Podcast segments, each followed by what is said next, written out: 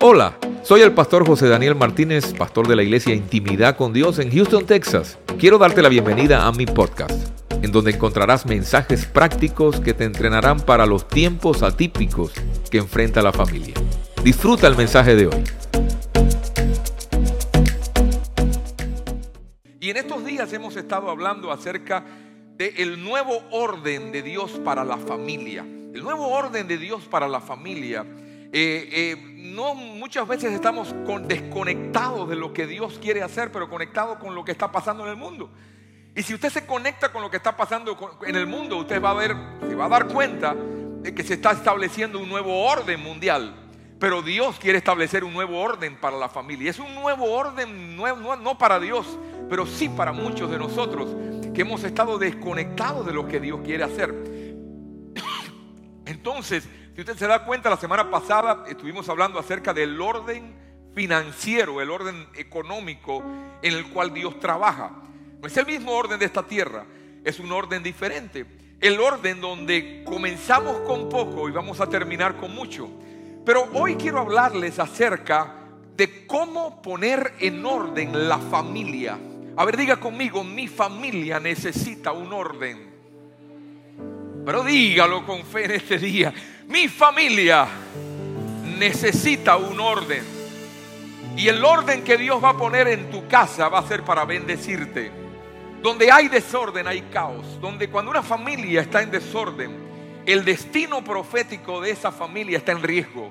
No importa que usted tenga el nombre que sea, si usted es evangélico, católico, budista, lo que sea. Porque esto no se trata de religión. Esto se trata de un orden establecido por Dios para que usted pueda alcanzar lo que Dios tiene para usted. Y donde usted no pone ese orden, siempre va a haber pérdidas. Siempre va a haber un atraso. Mire, ¿cómo explicarlo en este día? Yo creo que Dios tiene, en el mundo espiritual es un reloj de Dios, que Dios tiene el tiempo perfecto para cada uno de nosotros. Cuando usted nació, antes de usted nacer, hubo un libro para cada uno de los habitantes de esta tierra que Dios escribió. Ese libro es un libro que está, está en el ámbito de lo sobrenatural. Incluso Jesús hizo, hizo eh, notorio ese libro. El salmista David también, también habló de ese libro cuando dijo, en tu libro están escritas todas las cosas de mi vida sin faltar una de ellas. O sea, que en el libro de Dios están escritos tus planes para esta tierra. Pero la sorpresa para muchos es que muchos se mueren, muchos se van de este mundo sin ver lo que Dios escribió en ese libro manifestado en la tierra. Incluso muchos cristianos, yo no sé si a usted les sorprende esto, pero muchos cristianos mueren sin ver el orden de Dios para su familia, sin ver lo que Dios escribió en el libro, porque todo lo que Dios hace es bueno. Diga conmigo, todo lo que Dios hace es bueno pero dígalo, es bueno. Entonces cuando hay dos tipos de personas en esta tierra, o tres tipos de personas, los que están desfasados en el tiempo de Dios. Cuando usted está desfasado en el tiempo de Dios, hay promesas, hay cosas que debieron o están supuestas ocurrir en tu vida en el año 2022, pero no van a pasar porque usted está desfasado en el tiempo. Usted está atrasado. Entonces usted está atrasado para lo que Dios quiere hacer. Dios quiere poner en orden muchas cosas en tu vida para bendecirte, pero hay desorden y al ver desorden hay un atraso. Hay otros que están adelantados. ¿Qué quiere ser adelantado? Hay cosas en tu vida que están adelantadas al tiempo de Dios y cuando usted está adelantado al tiempo de Dios, usted puede partir del mundo antes de tiempo. Hoy una señora estuvo en nuestro primer servicio y segundo servicio y ella me traía estos dos exámenes. Es un examen donde ella llegó a esta iglesia tomando pastillas para los nervios, con ataques de ansiedad, con tantas situaciones donde el enemigo quería acelerar su tiempo y sacarla de este mundo antes de tiempo. Ella me dice, pastor, mire, estos son dos exámenes. Uno tiene un diagnóstico negativo, pero otro tiene un diagnóstico positivo. Cuando yo comencé, le dije, vamos a testificar en este día porque me gusta documentar siempre que hay un testimonio, tenerlo documentado y avalado por, por algo que se pueda decir es verdad. Entonces aquí en este testimonio vemos acá un diagnóstico que dice hidronefrosis grado 2. donde ella tenía que ponerse una cirugía, ponerse un catéter para destupirle uno de los, de los, de los conductos del riñón que estaba acumulando agua, estaba reteniendo líquido. Y eso estaba haciendo que su vida tuviera una calidad de vida terrible. Dolores, infecciones, situaciones difíciles. Situaciones difíciles pero cuando ella llegó a esta iglesia, ella recibió la palabra y ella fue acelerada y Dios la puso en el tiempo correcto.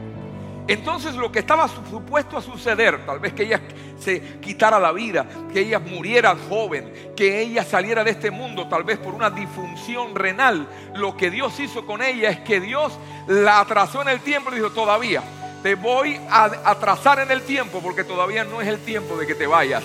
Y Dios la sanó, la restauró. Y aquí en este documento dice dos riñones totalmente normales, sin obstrucción, sin nada y sin cirugía y tratamiento médico. ¿Qué significa esto? Esto es lo que significa cuando ella llegó, dice, pastor, alguien sin conocerme allí, aquí en el altar. No menosprecie los tiempos en el altar puso mi mano en mi riñón afectado, yo dije, ¿y quién le dijo a ella que yo tenía un riñón con problemas? Y es el Espíritu de Dios que se adelantó y puso orden en ese riñón. Hoy está testificando, adorando, bendiciendo y testificando lo que Dios hizo. ¿Sabe por qué? Lo que Dios hizo ahí es retrasar el tiempo de partida de ella. Cuando usted y yo estamos enfrentando situaciones en nuestra vida, el enemigo el enemigo, descubre cuando usted carga un propósito. Y el enemigo descubre cuando una familia carga un propósito. Y lo que hace nuestro adversario es estorbar ese propósito. Lo va a estorbar en diferentes formas, diferentes ecuaciones en nuestra vida. Por eso en el libro de Segunda de Reyes, capítulo 20, verso 1, Dios le habla a un rey llamado Ezequías. Y dice que Ezequías estaba en su momento mejor en su reinado. Pero cuando se le aparece el profeta Isaías, Dios le habla a Ezequías y le dice, pon tu casa en orden, porque morirás y no vivirás.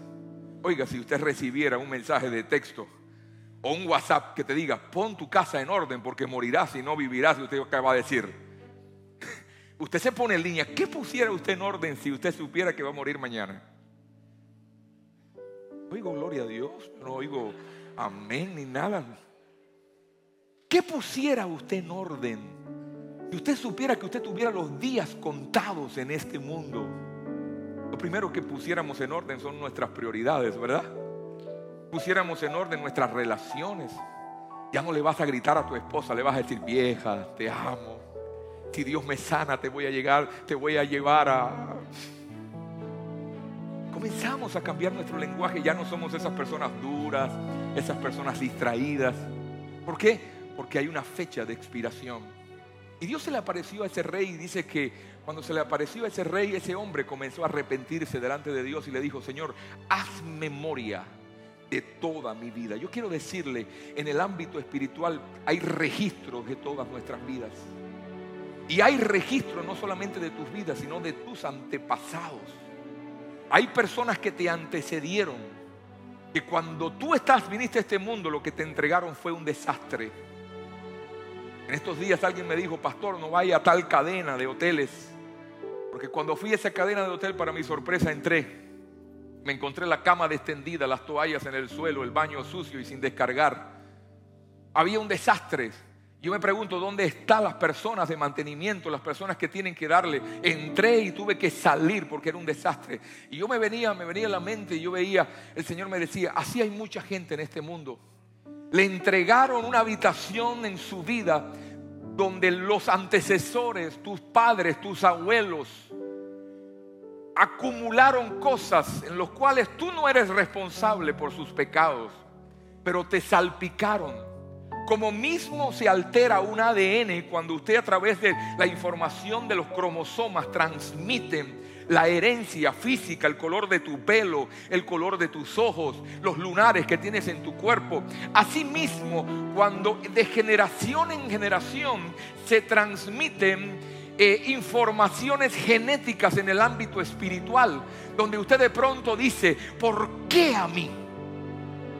Esa es la respuesta por qué a gente buena le suceden cosas malas. Ay, ¿por qué fulano de tal tan bueno le suceden cosas malas? Porque lo entregaron a esta vida amarrado. Te entregaron de un desastre. Venías de una generación pasada donde tal vez se practicó brujería, ocultismo o simplemente se le dio la espalda a Dios. Le metieron el dedo en el ojo a Dios, ofendieron a Dios. Y eso alteró la genética espiritual en todas las generaciones. Y cuando estamos hoy, muchas veces somos el eco de las decisiones que tomaron nuestros ancestros. Lo crea usted o no lo crea. En la práctica es así y bíblicamente se lo puedo demostrar.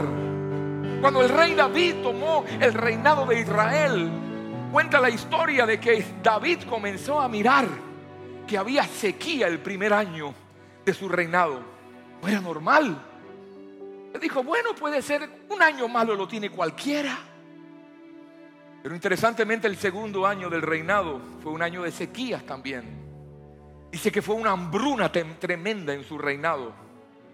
Pero por si fuera poco, el tercer año fue un año de hambruna, de sequía. Y dijo, esto no es normal. No es normal. Voy a consultar a Dios y le voy a preguntar qué es lo que está pasando. Porque esto no solamente pertenece al ámbito de lo natural. Aquí hay, un ámbito sobrenatural metido. Cuando consultó a Dios, Dios le dijo, David, tú no sabías, pero Saúl, tu antecesor, el rey Saúl, derramó sangre inocente a los de los gabaonitas y activó una maldición sobre la tierra activó maldición, sequía. Y lo que estás viviendo hoy no es tu culpa. Lo que estás experimentando hoy fue algo que Él activó. Y tienes que cerrar y tienes que cortar y tienes que poner en orden todo lo que Él activó. Muchas veces a nosotros nos pasa lo mismo. En generaciones pasadas se activaron demasiadas cosas donde activaron el mundo espiritual en nuestra contra. David pudo revertirlo porque cuando tú tienes una vida de revelación, tú puedes revertir todo lo que tus antepasados dejaron a la mitad, todo lo que, lo, que tus antepasados quisieron destruir. Hay cosas que necesitas poner en orden en este día. Y quiero que entienda esto. El enemigo te va a dar argumentos para que no lo hagas. ¿Qué argumentos te va a dar? No puedes. Es demasiado caos. No puedes no tienes fuerza o no es necesario. Yo vengo a darles a usted estrategias en este día para que usted comience a poner orden en su casa porque hay promesas que todavía no tienes, que necesitas acelerar en tu vida. Hay promesas y hay, hay bendiciones que todavía no te han alcanzado porque hay algo atorado que no te deja alcanzarlo. Pero en este día te invito a limpiar, a priorizar y a limitar todo lo que el enemigo ha querido hacer en tu contra. Déselo fuerte al Señor, dile, hoy es el día de mi libertad. Cuando tu casa no está en orden, tu destino está bloqueado. Vivimos en un mundo maldecido por el pecado. Y tú puedes ser salpicado. Incluso, fíjese si es un mundo que maldecido, que la hierba, la mala hierba, usted no tiene que ponerle abono para que se dé. Usted cuando, cuando siembra arroz, cuando siembra plátano, usted tiene que abonar la tierra. Pero la mala hierba no hay que abonarla. Se da. Y es algo que se multiplica rápido, rápido, rápido. Como de ahí el dicho, es como la, la mala hierba se multiplica rápido, porque vivimos en un mundo de maldición. Los colores de la naturaleza se han alterado, se ha alterado el clima. A medida que más nos degradamos como seres humanos, va a haber una involución en la vida de la gente, de las naciones. Pero quiero, que, quiero darles herramientas en esta mañana. Juan capítulo 8, verso 31. Dijo entonces Jesús a los judíos que habían creído en él. ¿A quién? A ver, ayúdenme a participar. ¿A quién se lo dijo? A los judíos que habían creído en él. No le estaba hablando a incrédulos. No le estaba hablando a gente que no creía en él. Habían creído que él era el Hijo de Dios. Le dijo, si vosotros permanecéis en mi palabra, seréis verdaderamente mis discípulos y conocerán la verdad y la verdad les hará libre. Diga conmigo, la verdad me hace libre. Ahora, el problema de esto es que hemos usado este texto fuera de contexto. Y hay personas que dicen, no, pastor, ya yo tengo a Cristo, yo, a mí no me alcanza ninguna maldición. O a mí no me alcanza nada malo, porque el que está en Cristo, nueva criatura es. Las cosas viejas pasaron, todas son hechas nuevas, y conoceréis la verdad, y os hará libre la verdad. Pero hay unas letricas pequeñas que nunca aparecen en los promesarios nos gusta leer y conoceréis la verdad y la verdad os hará libre. Ya yo tengo a Cristo, yo no necesito una avanzada, yo no necesito una experiencia con Dios, yo no necesito ser libre. Pero olvidamos un acápite muy pequeño que les dijo, si vosotros permanecen en mi palabra, seréis verdaderamente mis discípulos. Lo que le estaba diciendo Jesús, señores, ustedes lo que tienen es una creencia, pero no tienen la verdad. Porque la verdad es la que hace libre, pero ustedes no son libres. Ustedes lo que tienen es una creencia. Diga conmigo, creencia no es lo mismo que verdad. Y muchas veces nosotros somos engañados porque decimos, ah, yo soy evangélico, yo voy a la iglesia cristiana y yo estoy, yo estoy en la verdad. Y yo quiero decirle, usted puede tener una creencia, pero la creencia no cambia, lo que cambia es la verdad. Lo que trae libertad es cuando tú tienes revelación de la verdad. Cuando la verdad se te revela, entonces conocerás la verdad y serás libre. Pero mire esto, los judíos creían en sus señales, pero no se comprometían con su verdad. Creían en que Jesús sanaba, liberaba, pero no se comprometían con las enseñanzas de Jesús. dijo, bueno Jesús, nosotros hasta un punto te vamos a seguir. Yo quiero que entienda esto, todo el que se compromete con Dios camina en libertad.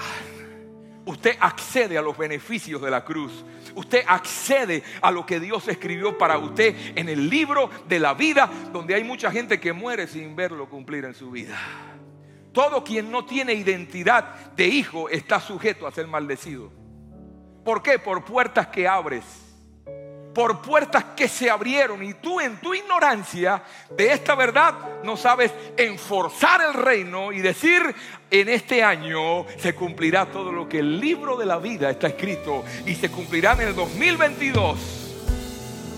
¿Sabe cómo lloro? Le digo, Señor, que todo lo que tú tengas para mí en el año 2022 no se atrase ni se adelante que quede, que yo pueda estar sincronizado en tu tiempo. Tú tienes que orar así. Porque Jesús dijo, si permaneces en mi palabra y mis palabras en ustedes serán mis discípulos. Entonces, diga conmigo, entonces, pero dígalo bien alto, entonces, entonces conocerán la verdad y la verdad nos hará libre. El secreto es permanecer. El que permanece conoce y el que conoce es libre. Diga conmigo, quien permanece conoce y el que conoce es libre no se puede conocer sin permanecer. Porque si usted conoce sin permanecer, lo que tiene es una creencia. Ay, yo soy evangélico. Ay, yo voy a la iglesia en intimidad con Dios. Pero tu matrimonio se está destruyendo. Pero, pero estás en ciclos que no sales. Estás en problemas, en ciclos de depresión. ¿Dónde está el poder del evangelio? Me pregunto yo. Y se preguntarían muchos de tus vecinos y muchos de tus amigos. Conocer sin permanencia es teoría. Porque que permanece es porque tiene convicción. La convicción a una verdad me hace vivir y disfrutar de esa verdad. Yo no sé si estoy hablando a la persona solamente a través del internet o si hay gente aquí que me están escuchando y están diciendo, oh, oh, le voy a decir más en este día. La palabra que escuchas el domingo no te hace libre. Lo que te hace libre es la, la palabra en la que permaneces el domingo, el lunes, el martes, el miércoles, el jueves. Y esa palabra es la que te salpica, te alcanza y rompe la maldición en tu vida. Ahora, yo voy a, yo voy a derribar unas cuantas vaquitas sagradas en esta mañana. Porque una de las creencias de muchos evangélicos es que los ídolos son de eso de cuando yo era de otra religión, de la religión popular. Y un, ídolo tiene el poder de atraer maldición sobre una familia. Y yo le voy a decir, un ídolo no es solamente un pedazo de barro en quien yo le pido y me arrodillo. Hay ídolos en nuestras vidas que están ocupando el lugar de Dios y eso trae maldición. Diga conmigo, maldición. Esto yo, tal vez algunos pensaban que yo le iba a dar cocaína cristiana en este día. Esa cocaína que tomabas y estabas una hora y media así en éxtasis, pero a la hora y media volvías a tu realidad. No, te estamos dando pan, pero te estamos dando vianda, carne, para que puedas alcanzar tu libertad. No es cocaína cristiana, no es marihuana cristiana, te estoy dando palabra de Dios que te va a cambiar el destino. Éxodo capítulo 20, verso 3, mire, ¿cuál es el primer mandamiento de la palabra? El primero, el primero, cuando, cuando la Biblia lo pone de primero, primero, es porque, porque es muy importante. Dice, no tendrás dioses ajenos delante de mí. ¿Sabe qué cosa es un dios ajeno? Un ídolo. Parece que cuanto más intelectual y secular se vuelve una nación, más se inunda de ídolos. En algunos casos las personas en sociedades liberales, como las que vivimos, ocultan la verdad de sus ídolos llamándolos arte, entretenimiento, negocios, cuando en realidad es un espíritu que lo impulsa a la idolatría. No es, no es, bueno en las artes, es bueno prosperar en los negocios. ¿A cuánto les gustan los negocios? A ver, pero no puede ser tu ídolo. ¿A cuánto le gusta el entretenimiento? Ay, yo me gusta ir a ver al Real Madrid. Me voy a poner en problemas con la gente del Barça hoy. Me gusta ver el Barça también. Pero no pueden ser mis ídolos. Ídolo es todo aquello que se pone entre tú y Dios. El Señor dijo, no pondrás nada entre ti y mí. Así mismo dice la traducción.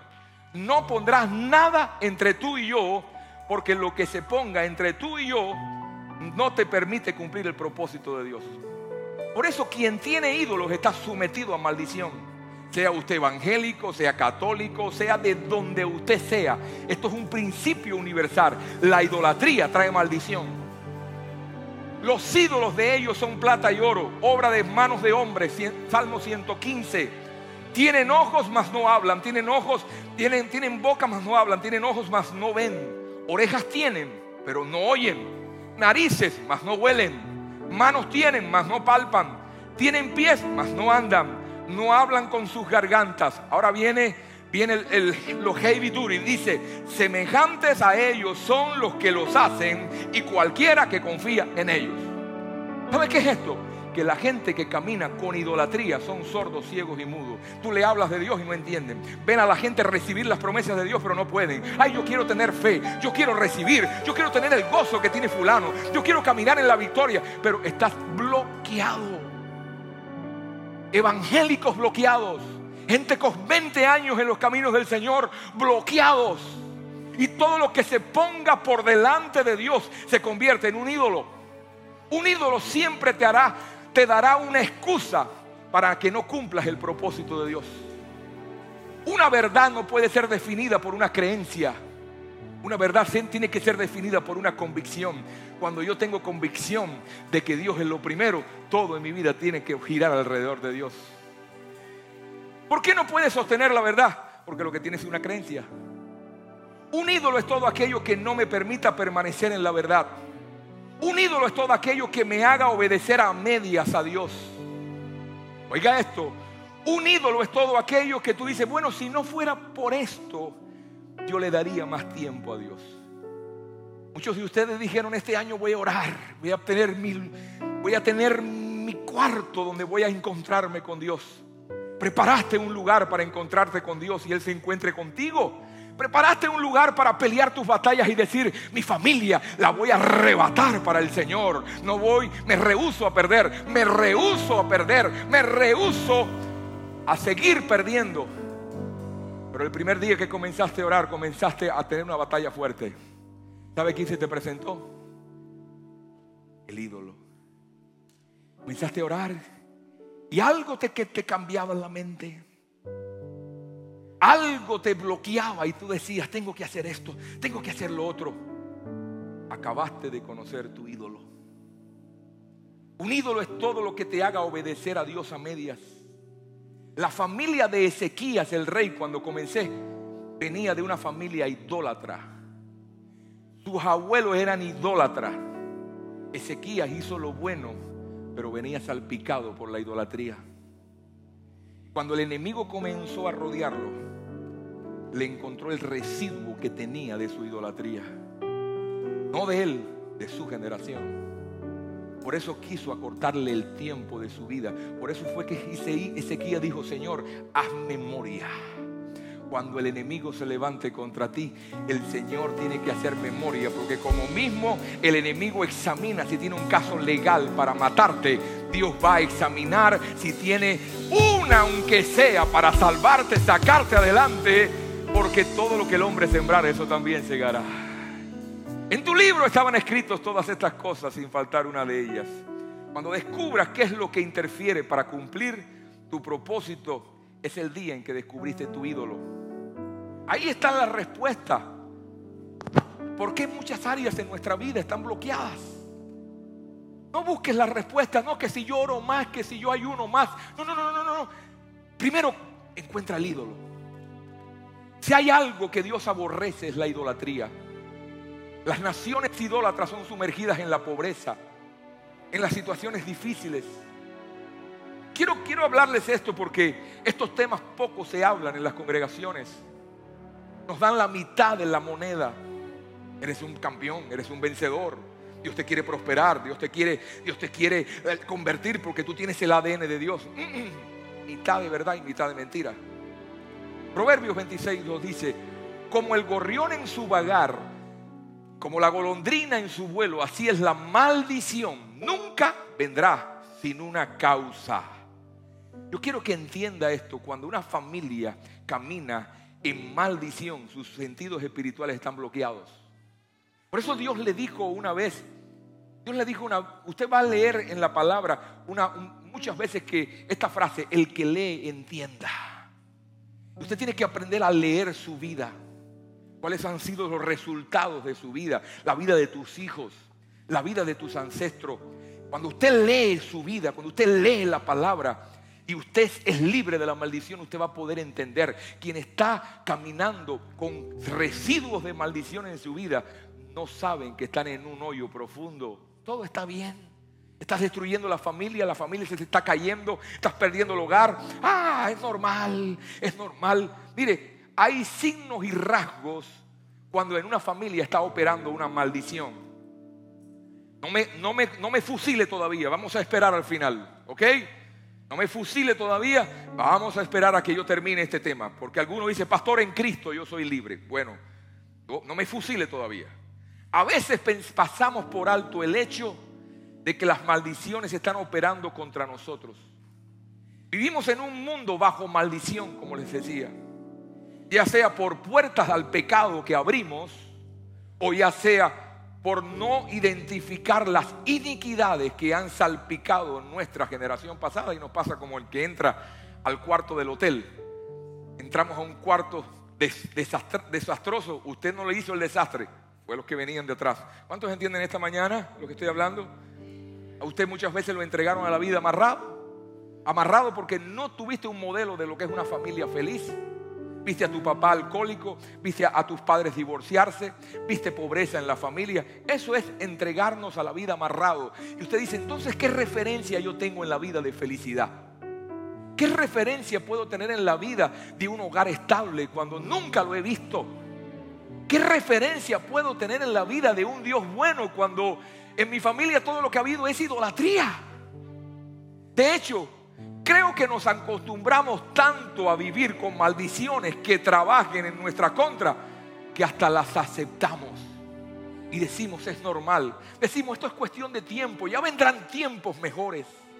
Esto es lo que hizo David en 2 de Samuel 21 dice que David dijo, esto no es normal, no es normal. Un año, dos años, tres años de sequía, de hambruna. Aquí hay algo espiritual y Dios le reveló lo que, lo que estaba en oculto. Porque el Señor te dice, clama a mí, yo te responderé. Te enseñaré cosas grandes y ocultas que tú no conoces.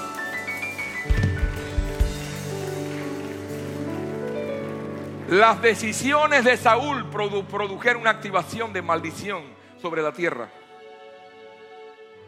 Parece que tal vez en el primer año David no se dio cuenta.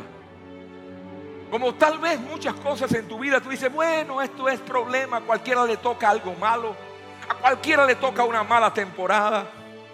Algunas veces decimos, no hay mal que dura 100 años, ni cuerpo que lo resista.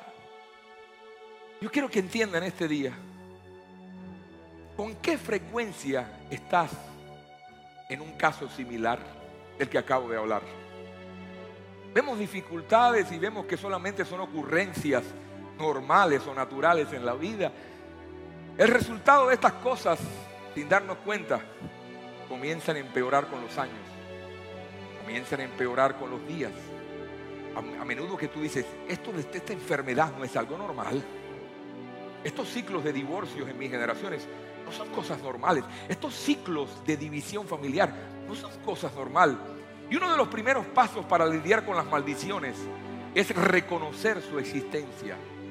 Se tiene que reconocer. Deuteronomio capítulo 28 hace una lista de 12 maldiciones. Si usted quiere saber más, no me va a dar tiempo hoy, pero en la escuela de oración voy a estar hablando de esto el día sábado.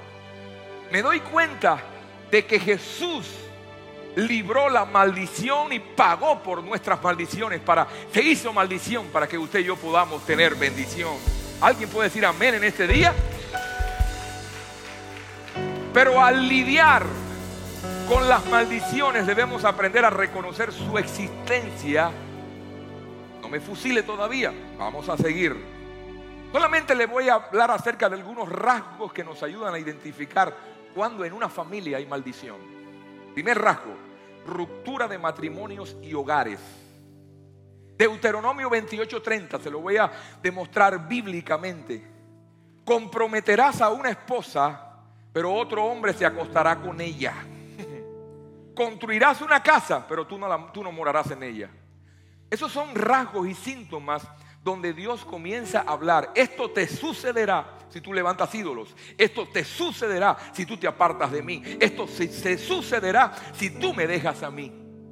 Y comienza a hablar acerca de una línea, una, una, una, constante de cosas que suceden. Porque el divorcio es un drama en los cuales los hogares son dañados, los hijos son marcados por el divorcio. El divorcio es algo que drena familias completas. Dejan a su paso gente destrozada, hijos destrozados, personas rotas.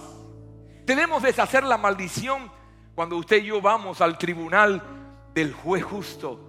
Porque nos enseñaron a conocer a Dios como nuestro Padre, como nuestro abogado, como nuestro Señor. Pero hay algo que se nos olvida. Él es nuestro Padre, pero también Él es un juez justo. Y nada opera en el cielo si no es con legalidad. Nada sucede en tu vida si no, le, si no le das la legalidad para que suceda. Porque como la golondrina y el gorrión, dice, así mismo son las maldiciones. Todo tiene su causa.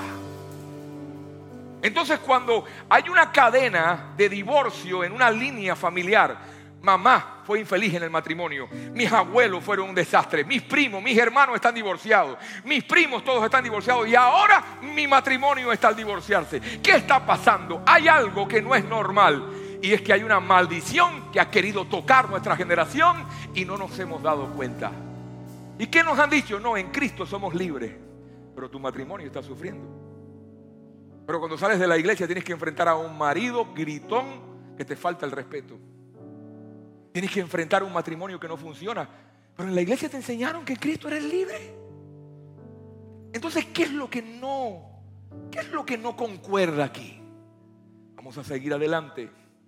Segunda forma en que se manifiesta la maldición, hijos tomados cautivos. Diga conmigo, hijos cautivos. Deuteronomio 28, 41.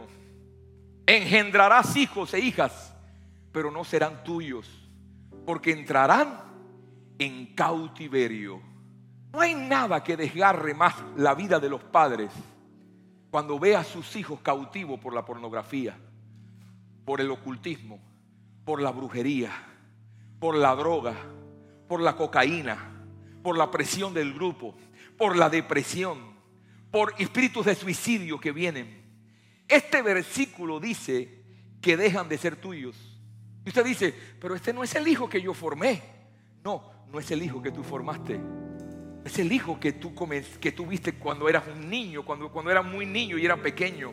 En otras palabras, los hijos que criaste no son en lo que se han convertido. Eso debe suceder porque definitivamente hay una maldición trabajando en tu contra. Y una de las principales cosas que el diablo hace es robar a nuestros hijos. A través de enseñanzas en las escuelas. A través de ideologías que se están levantando hoy en diferentes puntos. Hace 50 años enseñaban a los hijos en las escuelas. Ya no los enseñan, claro, casi no les enseñan. Ahora los adoctrinan Ahora quieren llevarlos a pensar de acuerdo al nuevo orden mundial. Por eso usted necesita poner su familia en orden. Porque usted no se mueve conforme al orden mundial. Usted se mueve acorde del reino de Dios y su justicia. Si queremos sacar fuera a nuestro hijo de cautiverio, debemos eliminar la causa legal y el derecho que tiene el enemigo contra nuestros hijos. ¿Qué es lo que hacemos? Reprendo el espíritu de, cocaína, reprendo al diablo, diablo suelta a mi hijo y no pasa nada. Voy a hacer 10 días de ayuno y oración por mi familia para que Dios libera a mis hijos y no pasa nada.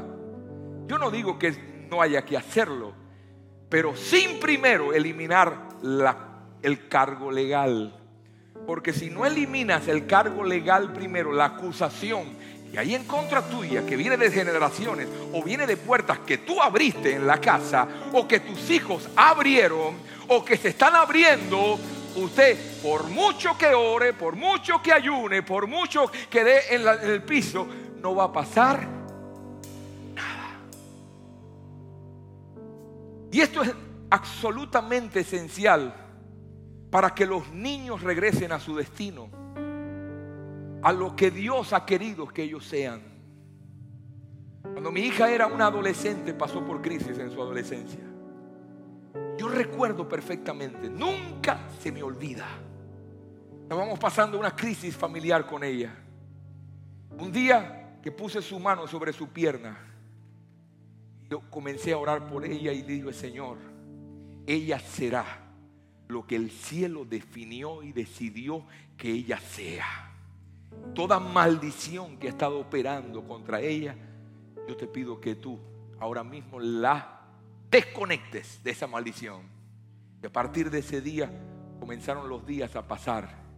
Y ahora veo a mi hija sirviendo al Señor con un hombre cristiano, con su hijo que está siendo heredero de lo que ellos están sembrando.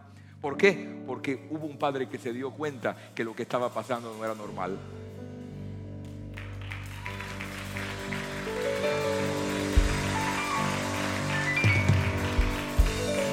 Número tres, ¿cómo yo puedo ver que estoy caminando afectado por una maldición? Robando nuestra prosperidad. Deuteronomio 28, 38 dice, llevarás una semilla al campo, pero recogerás poco porque la langosta la consumirá. La langosta la consumirá. Una maldición puede resultar que no haya cosecha. La misma cosecha que sembraste, la misma semilla que sembraste no se va a multiplicar de acuerdo a tu siembra. En otras palabras, la cosecha no es proporcional a lo que sembraste. Trabajaste 80 horas en la semana, pero a la hora de recibir el dinero no lo disfrutas como 80, lo disfrutas como si hubieras trabajado 8 horas al día. Creo que es interesante que digamos que no estoy hablando de una, de una cosecha sobrenatural, estoy hablando de cosechas naturales. El signo de la maldición es que ni siquiera obtienes lo que deberías ocurrir naturalmente en tu vida.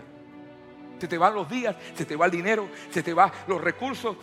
Cuando hablo de siembra y cosecha, estoy hablando principalmente de lo que se hace para ganarse la vida. Usted trabaja, usted deja de venir a la iglesia, usted deja, deja de servir en su grupo, usted deja de, pierde el propósito, pierde el llamado y usted dice, este mes me va a ir bien. Y puede ser que tengas mucho dinero, pero no vas a tener la oportunidad de disfrutarlo porque se te va a ir por otra parte porque caminas bajo maldición. ¿Por qué? Por culpa de la idolatría. Diga conmigo, la idolatría trae maldición. Ya sea que seas dueño de negocio, ya sea que seas empleado, ya sea que estés trabajando part-time, trabajas duro, pero los resultados no son iguales a tus labores.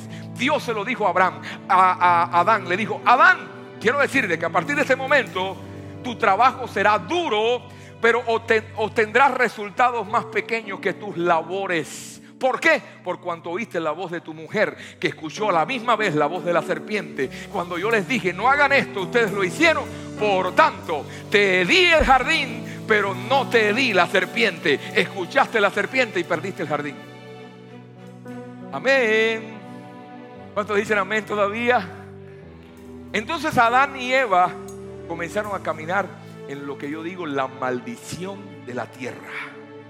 En Jesucristo estas maldiciones son removidas, pero usted tiene que saber, que saber cómo lo hace. Número cuatro, cuatro y último, pérdidas constantes. Deuteronomio 28, 31 dice, el enemigo robará lo que legítimamente es tuyo. Tu buey será sacrificado ante tus ojos, pero no lo vas a comer. Tu burro será quitado violentamente de ti y no será restaurado a ti. Oiga esto. Tus ovejas serán entregadas a tus enemigos y no tendrás a nadie para rescatarte. Óigame, esto está fuerte. Que tú recibas y que comiencen a robarte, a quitarte y dice que nadie te pueda rescatar. Eso es una maldición. Esto me huele a maldición, ¿verdad? No hay nada más frustrante incluso que ser robado y ser sustraído. Ya sea que se trate de algo que se suponía que era tuyo y que alguien más te lo ha quitado, o una maldición que no te deje alcanzar lo que Dios te prometió. Nótese también que debido a esta maldición no hay nadie que te pueda rescatar. Pastor, ¿y cómo puede ocurrir esto? En otras palabras, no solo pierde, sino que no hay esperanza de recuperarlo. Pero lo más importante es esto. Yo conozco personas que han perdido cosas. Sus finanzas, sus matrimonios, salud, hijos trabados.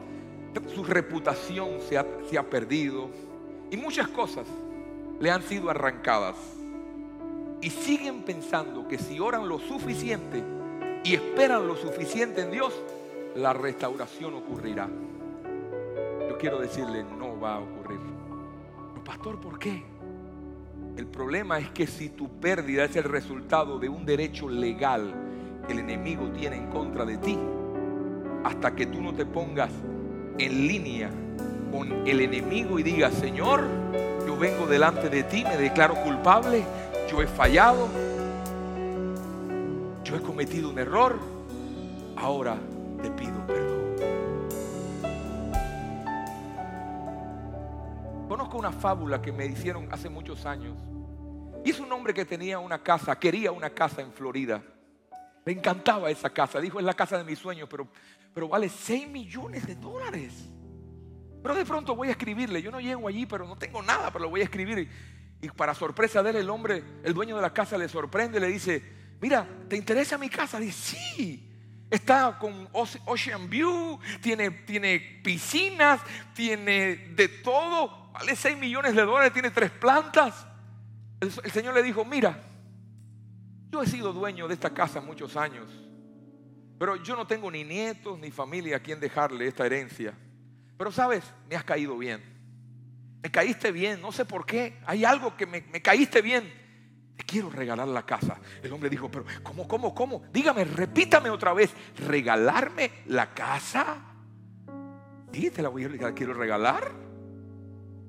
Entonces, solamente juntémonos y hagamos el contrato. Dice ese hombre, junto a la familia, Dios nos ha bendecido, Dios está con nosotros, la purísima caridad está con nosotros. no sé qué habrá dicho. Cuenta la historia que el hombre le dijo, mira, yo te voy a regalar esta casa.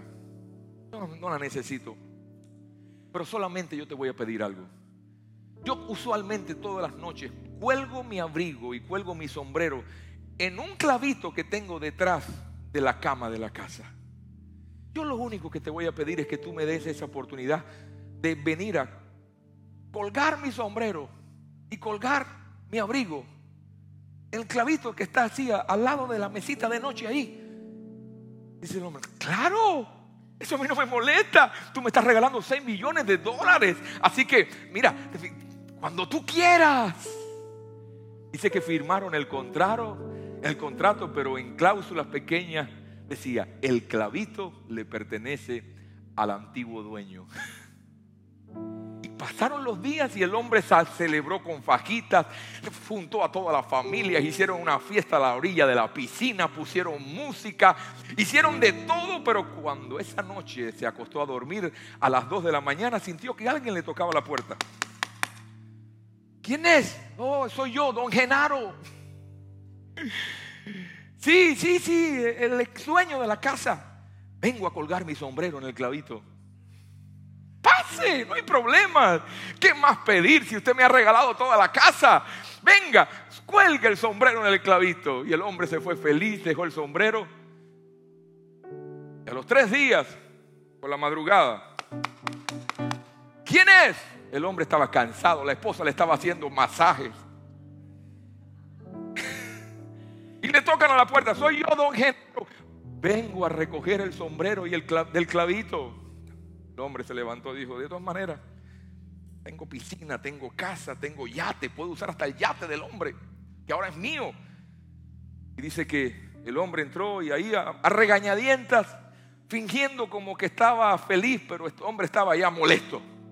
Le dijo, llévate el sombrero y el, abrigo. Pero esa misma noche vuelven a tocar a la puerta. Yo soy Genaro. Vengo a recoger y a dejar el sombrero el clavito. Y así pasó un mes, dos meses, seis meses, siete meses, ocho meses. Al cabo de un año el hombre estaba hasta aquí del sombrero y del clavito. Me dijo, mira, tu casa me encanta, me gusta todo, pero te la devuelvo, te doy la casa, te doy el sombrero, te doy el clavito, te doy la piscina, te doy el yate, porque así no se puede vivir. O me das la casa completa o yo no sé qué vamos a hacer. Pero yo no puedo soportar el sombrero en el clavito. Y sabes qué cosas, cómo podemos entender esto. Muchos de nosotros todavía tenemos el clavito y el enemigo viene a poner el sombrero en el clavito. Cuando tú más estás entretenido, Él viene a poder porque Él viene por lo de Él. Él viene por lo que le pertenece. ¿Quién se lo entregó? Tú se lo entregaste tú se lo entregaste. Le hemos entregado derechos legales al enemigo en áreas de nuestra vida y en esos derechos el enemigo nos ataca, nos oprime y nos maldice. Ay, pastor, pero ¿cómo si yo soy cristiano puedo ser? Por el derecho legal que le das.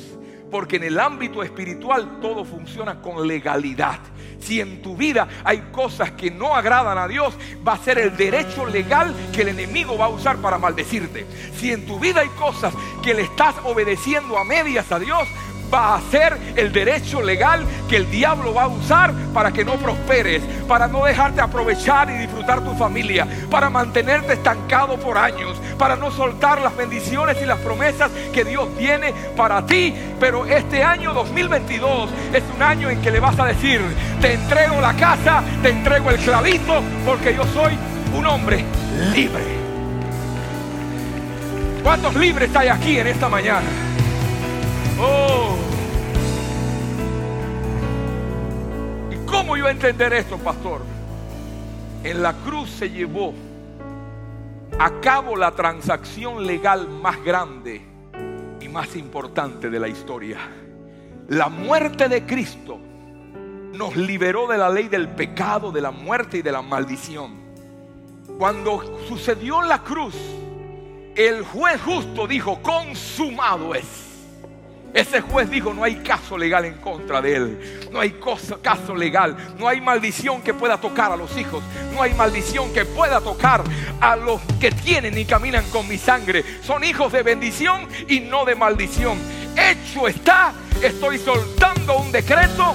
El decreto está dado. Espérese, no aplaude todavía.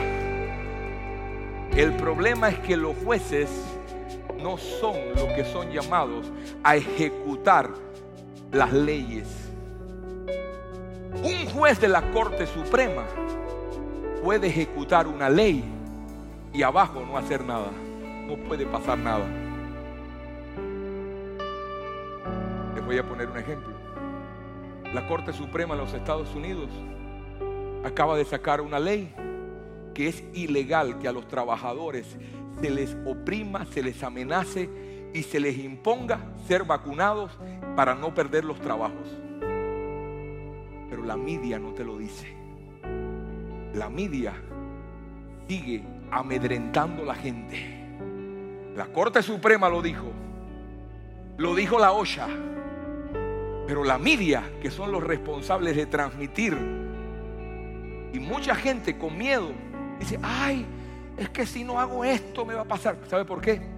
Porque quien tiene que ejecutar la ley no es la Corte Suprema, es la policía, es la, las personas encargadas de la ley, los sheriff, a ver, ayúdenme aquí, los marshal, las personas que están llamadas a ejecutar una ley. Por eso en este país estamos viendo una división muy grande y la mayoría de las noticias no te la dicen los medios y la media que usted ve todos los días y tú dices, si lo dijo la media debe ser verdad. Yo le voy a decir, le están mintiendo. Porque esas noticias la mayoría de los hispanos no se ha enterado de eso. Y están amedrentados cuando la Corte Suprema ya acaba de sacar una ley, incluso para el gobierno federal. ¿Se da cuenta cómo la Corte puede soltar una ley y abajo no ejecutarse? Así mismo le pasa a los cristianos. Hace dos mil años hubo un decreto, hubo un decreto, hubo un decreto que dice ninguna condenación hay para los que están en Cristo Jesús. Para los que andan conforme al Espíritu y no conforme a la carne. Pero nos gusta la primera primero, nos gusta ninguna condenación, pastor. Yo soy libre, conocí a Cristo y ando libre. Yo conocí a Cristo, yo no necesito liberación.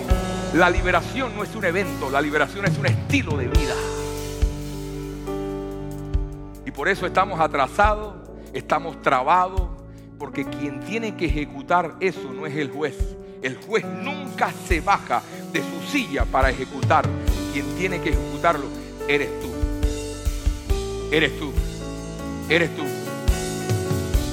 Eres tú. Este es un versículo profético ninguna arma forjada contra ti prosperará, sino que tú condenarás toda lengua que se levante contra ti en juicio. Esta es la herencia de los siervos de Jehová. ¿Quién va a condenarla? ¿El juez? No, el juez ya dio el decreto que ninguna arma va a prosperar. Ahora tú tienes que ejecutar en la tierra. Tú tienes que decir, en primer lugar, ¿cómo están mis caminos delante de Dios? ¿Cómo el, el enemigo tiene algún clavito en mi casa? Si tiene un clavito, usted puede orar, ayunar, usted puede hacer lo que sea, que va a seguir trabado toda la vida. Porque hay clavitos que no son tuyos, le pertenecen al enemigo por derecho legal. Tú se los diste, pero este año, ¿cuántos quieren ser bendecidos en este año 2022? Usted tiene que comenzar a sacar los clavitos de tu casa, decir, no, no, esto no me pertenece. Yo no nací así. Yo no viví así. Me rehuso a que me impongan. Me rehuso a que el enemigo trate de marcarme su agenda. Me rehuso porque yo soy una entidad legal en esta tierra para hacer en lo práctico lo que se conquistó en lo sobrenatural. Para traer a la aquí y a la hora. Oh. Alguien en esta mañana tiene que entender esta verdad. Tiene que decir, se acabó el pan de piquitos en mi casa. Se acabó la mediocridad en mi generación. Me voy a levantar me voy a levantar. Si tú te levantas, se levanta tu esposo. Si tu, si tu esposo se levanta, se levantan tus hijos. Pero si nadie se levanta, para vivir mediocremente. El enemigo cada año será mayor. Cada año seguirá drenando más. Cada año las pérdidas de la maldición se van a ver más constantes. Vendrás a la iglesia el domingo, pero seguirás trabado. Adorarás, pero seguirás estéril. Seguirás dando, pero seguirás cortado que lo que produce liberación, vuelvo otra vez, si permanecieres en mi palabra, entonces seréis mis discípulos y conoceréis la verdad y la verdad os hará libre. No te quedes con la, con la cáscara, vete a la, vete a la semilla. No te quedes con la cáscara. Conozco a Cristo soy libre ah, ya tengo a Cristo, soy libre. No, no, no, no, no, no, no. Te dijeron parte de la verdad. Pero la verdad es que si tú permaneces en la verdad, tú vas a ser libre. Quien permanece en la verdad no no se contagia con la mentalidad de este mundo. Quien permanece en la verdad habla como habla el cielo, habla como, como habla su papá. En esta mañana Dios te está levantando, iglesia, porque Dios te quiere bendecir este año. Pero por eso no te estoy dando cocaína cristiana que te tiene una, una hora y media así. Ay, qué lindo habla el pastor. Pero cuando sales allá afuera te encuentras con el monstruo que te está esperando para destruirte. Cuando usted salga de aquí, usted se encontrará con el monstruo, pero usted lo va a enfrentar con la verdad. Usted lo va a enfrentar con la autoridad. Usted lo va a enfrentar con las armas que Dios tiene, porque tú tienes todo el derecho legal para ejecutar en la tierra lo que el Señor habló en el cielo hace más de dos mil años.